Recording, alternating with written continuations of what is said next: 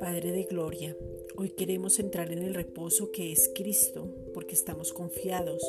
Isaías 26:3, seguros, Juan 16:33, guardados, Juan 16:33, protegidos de todo ataque del enemigo, Marcos 16:17, de toda peste, Salmo 91:13, de todo contagio y ahora podemos edificar, animar y levantar, Primera de Corintios 14:3 porque la palabra de Dios actúa en nosotros y penetra hasta partir el alma y el espíritu, las coyunturas y los huesos, y discierne los pensamientos y las intenciones del corazón.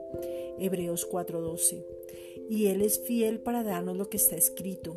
Sus promesas que nos fueron dadas en Cristo, 2 de Corintios 1:20. Su palabra es verdad, es real, es segura, es confiable y el Padre es un buen Padre todo el tiempo. Juan 8:32. Tu palabra dice que no escatimaste ni a tu propio Hijo, Romanos 8:32. Entonces, ¿cómo no nos darás todo lo que necesitemos? Por eso en este tiempo declaramos la sobreabundancia de tu gracia, Romanos 5:17. Recibimos toda provisión del cielo.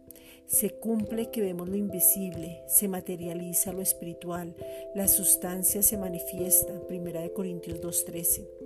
Así como el siervo de Eliseo pudo ver millares de ángeles a su favor para no temer, Primera de Reyes 17:4, creemos que nosotros vemos lo sobrenatural, vemos la manifestación de la provisión, Efesios 1:3, vemos las deudas pagas, dinero en nuestras manos de una manera extraordinaria para ponerlo al servicio de muchos, porque somos dadores, nosotros somos bendecidos para bendecir, los servicios son pagos, la abundancia en comida, el cuidado permanente tuyo, la manifestación de la sanidad establecida. Isaías 53, versículos 4 y 5.